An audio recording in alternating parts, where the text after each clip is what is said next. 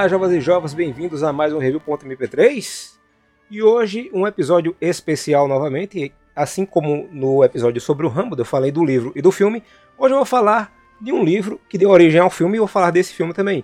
No caso hoje sobre A Lenda do Cavaleiro Sem Cabeça, o conto que deu origem ao filme e o filme de 1999, dirigido por Tim Burton, já que o conto deu origem a várias adaptações, inclusive uma série horrorosa de 2013. É ruim demais, minha nossa. Mas eu vou me focar nessa, que é curiosamente a adaptação que mais se afasta do conto, mas é a melhor de todas. Ousado como sempre.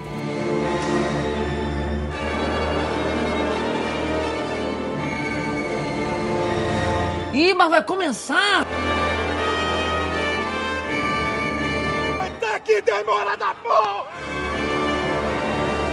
É, a minha edição da Lenda do Cavaleiro Sem Cabeça é uma edição que eu comprei na mesma barraca de coco quando eu comprei o livro do Rambo, né?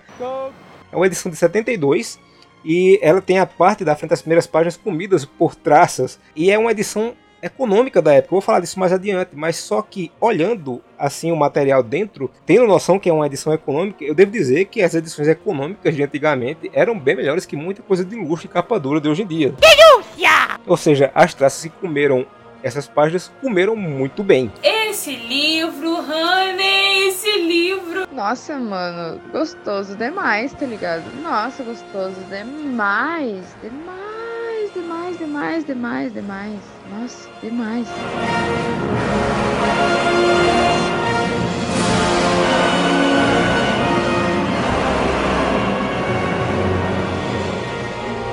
É, assim como eu fiz no episódio do Rambo, eu vou dividir o podcast em três partes, né? Eu vou falar primeiro do livro, depois eu vou falar do filme e por fim eu vou comparar os dois. Então vamos começar falando do livro.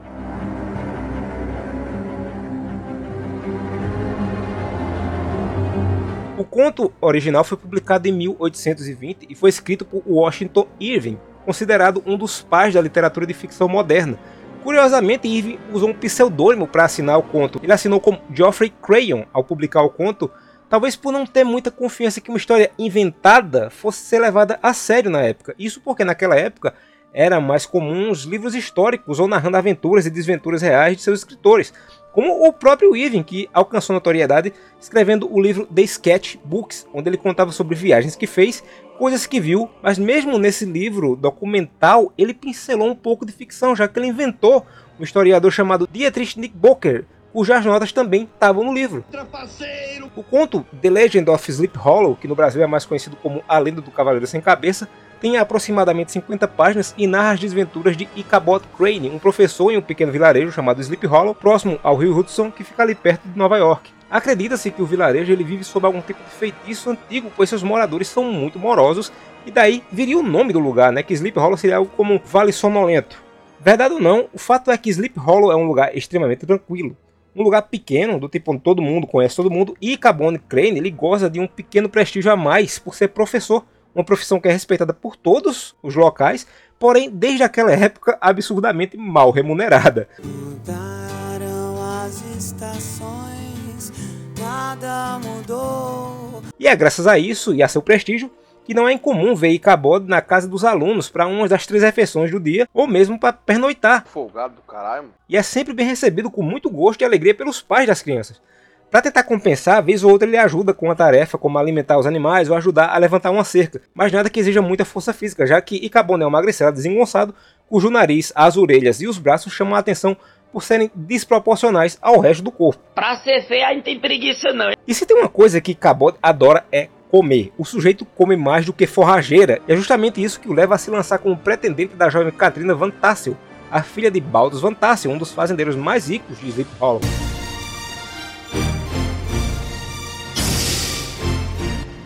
Sim, a intenção do Icabod não é se casar com Katrina por amor, afinal eles mal se conhecem, e nem pela beleza da moça, que é muito notada por todos, mas sim porque isso garantiria segurança financeira e com isso toda a comida que ele pudesse comer. Não pode comer pedra. Aqui no Nordeste a gente tem um ditado pra gente que come feito um condenado, mas continua magro como um arame de varal. A gente diz que é magro de ruim. Es muy sabio, muy sabio en realidad. Entre os muitos pretendentes de Katrina está Abraham von Brunt, mais conhecido como Bron Bones, um sujeito que seria o típico vilão de comédia adolescente moderna. Ele é alto, ele é forte, ele é popular entre as mulheres, ele é brincalhão e ele gosta de pregar peças com todos. Só que, apesar de marcar um check em todos os requisitos de vilão de série ou filme adolescente atual, o sujeito é conhecido por ser muito gente boa e é a alegria do vilarejo que vive quase dormindo. No cu, rapaz. Com a rivalidade instaurada, Brombones acaba descobrindo que Ichabod tem a mesma medida de fascinação e medo pelo sobrenatural, e durante uma festa na casa dos Van Tassel, Ichabod ouve sobre a lenda do Cavaleiro Sem Cabeça, que supostamente havia atacado um senhor que era um dos convidados lá.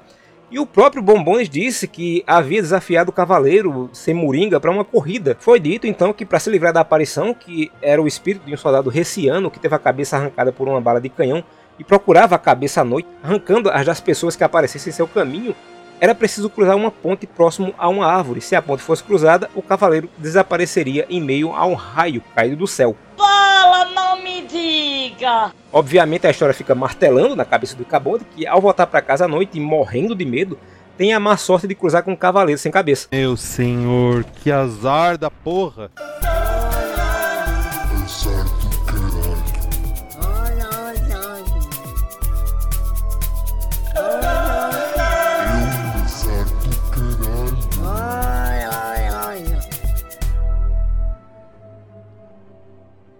O que acontece? Eu vou falar disso mais adiante.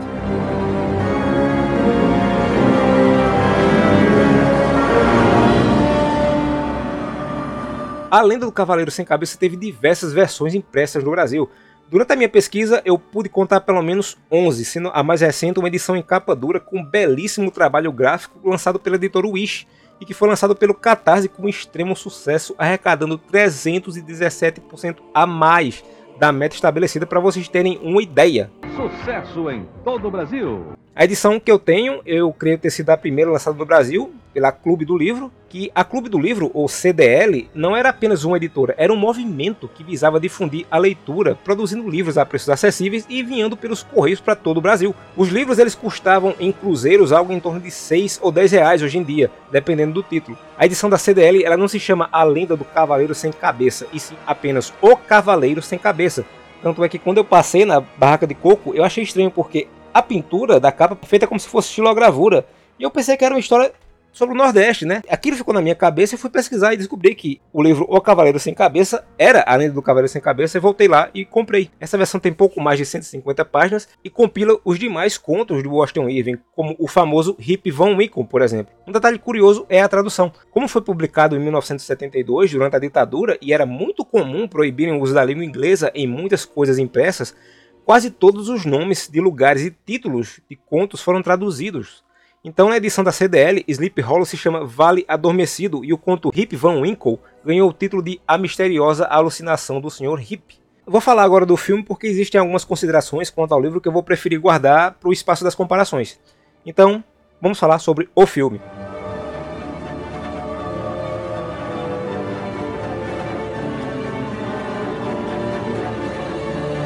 Lançado em 1999, o filme ele conta a história de Ichabod Crane, só que aqui ele é um detetive da polícia de Nova York que é obcecado pelo uso de novas tecnologias a fim de solucionar crimes.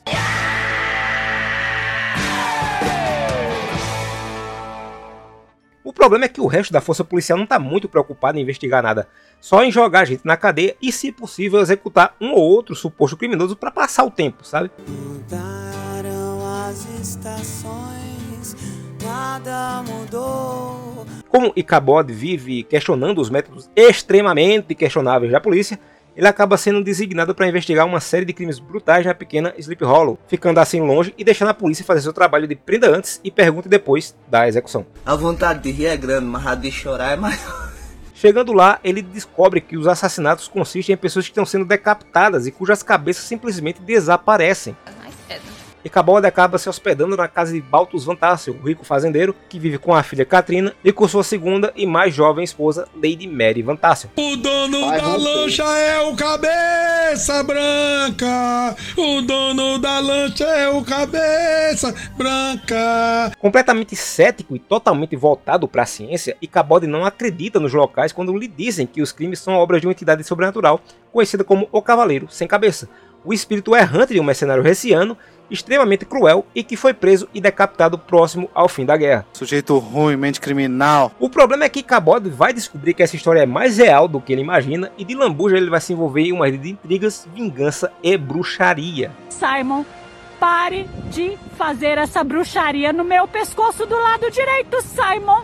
Vocês estão de castigo. E a bruxaria só passava ou parava quando eu tomo a Coca-Cola em lata. Aqui, pegue uma coquinha. O filme ele teve a sua produção tecnicamente iniciada em 1993, já que tinha um roteiro assinado por Andrew Kevin Walker, roteirista de Seven, Os Sete Crimes Capitais, e 8mm. O diretor inicialmente escolhido havia sido Kevin Yager, especialista em efeitos especiais de filmes de terror como Brinquedo Assassino, Contos da Cripta e A Hora do Pesadelo. O problema é que Kevin queria fazer um filme slash de baixo orçamento e o estúdio não queria nada do tipo, pois o gênero ele vinha perdendo força no cinema.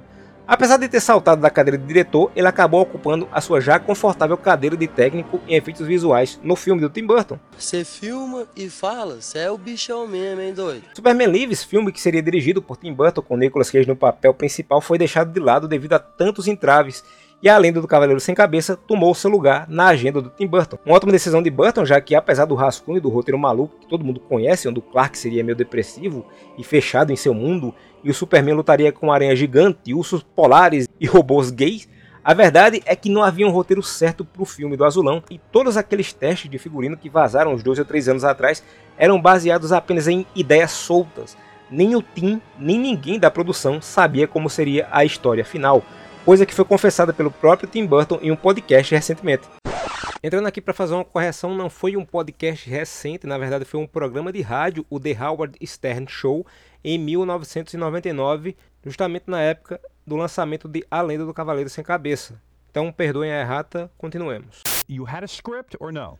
Well, you know, at those at studios, you don't have scripts, unfortunately. You know, you Really? ha- yeah, I mean, That's how it works. That's, yeah, I mean, unfortunately, You don't even need a script. No, I, I, I never.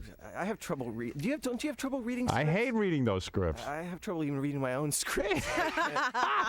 So you mean to tell me you would have made Superman without a script? uh, well, we, that's what we were doing. Really? Yeah, they were making it. No kidding. No, we were like, we were doing tests, we were doing all this stuff, but you know, it, it just was crazy. I mean, the producers, they didn't. I had one meeting where we were looking at the suit, and and the studio and the producer were going, you know, we don't want the like the suit. You know, we're afraid of the red under. They wanted to have him in like Michael Jordan shorts, and, Right. Like, Oh no! they, they said too, like, and this, the, the costume designer and I we were looking at each other like, we, we almost died. They go, um, we see him wearing corduroy as Superman, like Corduroy? I, I, don't even understand. First of all, those are elements from another planet. They don't have corduroy on And then they Krypton. said, then they said maybe give him boots, but you know, like uh, on the side of a van, like like with flames on it. Right, right, right. Yeah, So make him into Fart Man. Right. that was more closer to the Superman. Yes, it was. costume, Absolutely.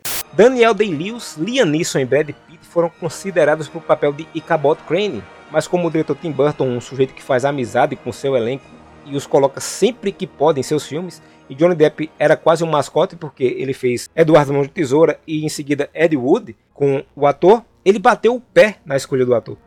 Como o Ichabod Crane é feio no conto original, Johnny Depp queria usar um nariz e orelhas prostéticas, mas os produtores negaram, dizendo que contrataram um dos atores mais bonitos da época por uma razão óbvia, e essa razão não era para ele aparecer feio no filme.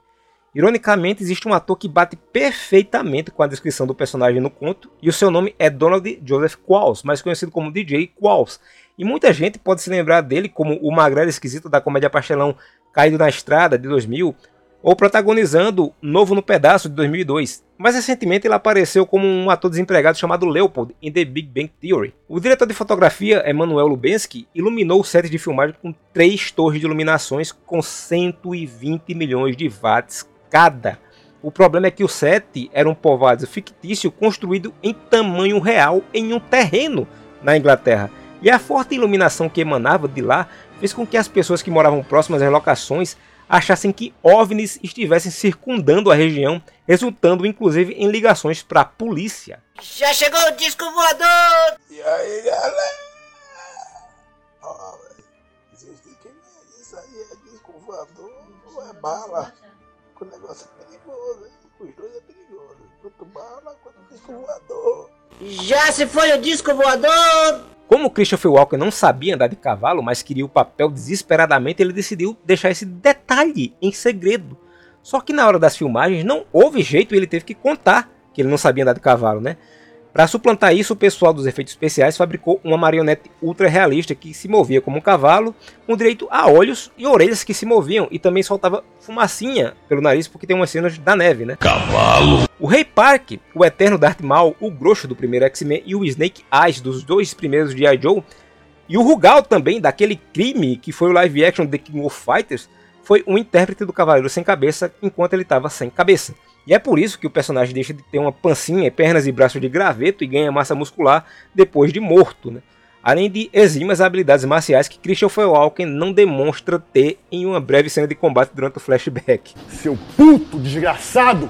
Rala daqui, seu frango merda! Calma, Maria do Bairro. Casper Van Dien quebrou um dedo na cena de duelo com o Cavaleiro Sem Cabeça, mas continuou filmando como se nada tivesse acontecido para que não reduzissem o seu já pequeno papel. O coitado só fez sucesso em Starship Troopers. Ele apareceu nas sequências que foram feitas direto para vídeo, para TV, não tenho certeza. Mas depois ele se entregou a uma carreira em filmes da Asylum. Ah, tadinho. Tadinha, que barra. Ah, mas ele foi o Johnny Cage na segunda temporada de Mortal Kombat Legacy. Que foi cancelada logo em seguida. Como o filme é bem violento e tem litros e litros de sangue jorrando a todo momento, só que Tim Burton resolveu usar um filtro azul para deixar um ar mais sombrio a coisa toda, todo o sangue que aparece no filme, no set tem uma cor laranja abrilhantada para poder ficar no tom correto quando colocado no filtro azul. Foram produzidos bonecos do filme, o que não fazia muito sentido, já que o filme era de terror e nenhum pai ia levar os filhos para ver um filme com decapitações e litros de sangue e tela. Só que os bonecos eles venderam muito bem e hoje eles são peças de colecionador. Agora vamos falar das diferenças entre o livro e o filme.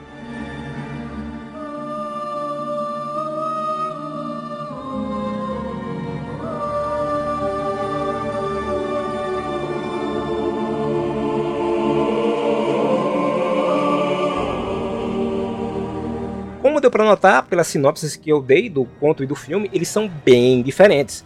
Mas o mais curioso é que, apesar de ter uma figura fantasmagórica tão icônica como uma ameaça central, o conto não é de terror.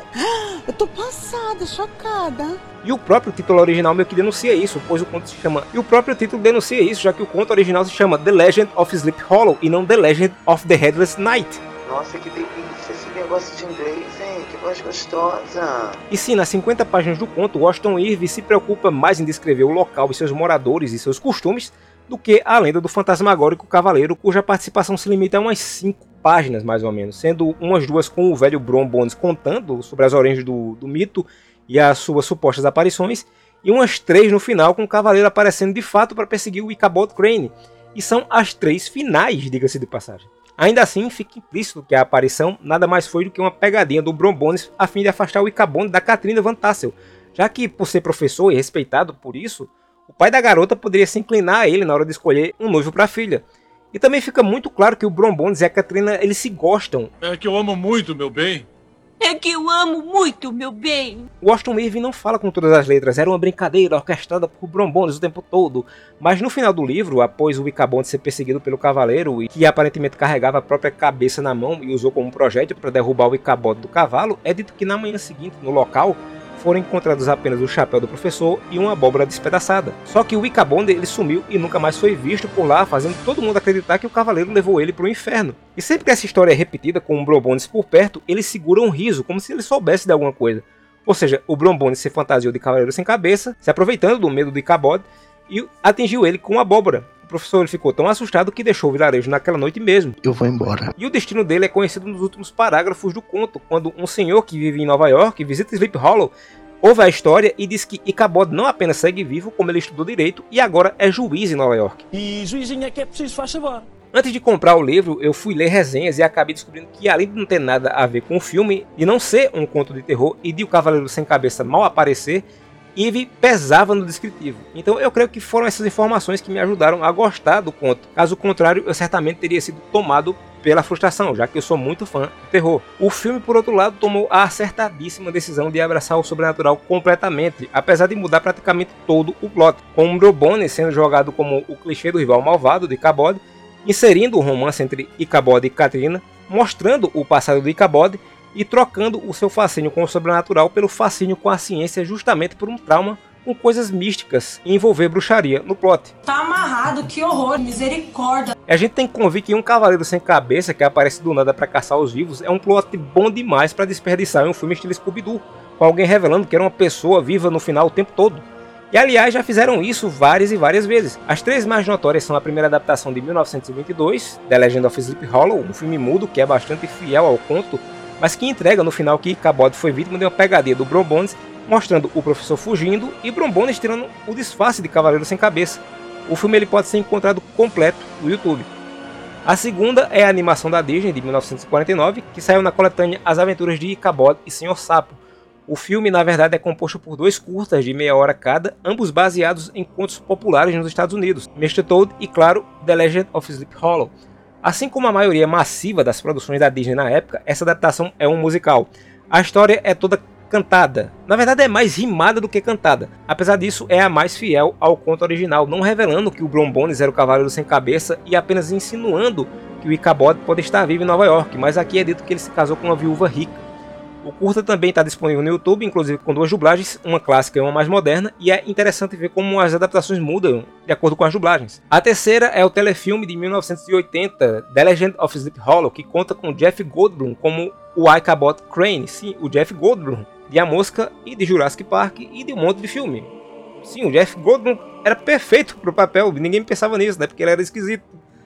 Apesar dele aparecer muito sensualmente em Jurassic Park. Gostoso. A trama ela toma áreas mais investigativos e termina com um pequeno plot twist, revelando que o Cavaleiro Sem Cabeça não é o Brombones como Icabod pensava, mas realmente uma criatura sobrenatural. O que não faz lá muita diferença porque isso é revelado nos segundos finais do filme. E tal qual no conto, o Cavaleiro aparece muito pouco, dando mais espaço na história para o romance entre Catherine e Cabod, e que aqui terminam juntos, enquanto Brombones arranja um novo interesse amoroso. A única cena do filme de 99 que é próxima ao conto é a pegadinha do Brombones em cima do Icabod Crane, com direito à abóbora sendo jogada na cabeça do sujeito. E ela fica lá no início do filme ainda. Daí para frente, as obras tomam caminhos completamente opostos. Mas é interessante notar que eles pegaram um elemento da árvore que fica perto da ponte, né, que tem que ser cruzada para se livrar do cavaleiro, como uma árvore onde o cavaleiro usava como portal para ir do mundo espiritual ou inferno, sei lá de onde ele vinha, para o mundo físico. Apesar de eu ter entregado o plot do conto inteiro, eu decidi não entregar mais do que eu já entreguei do filme de 99, que eu acho que merece ser visto porque ainda não viu.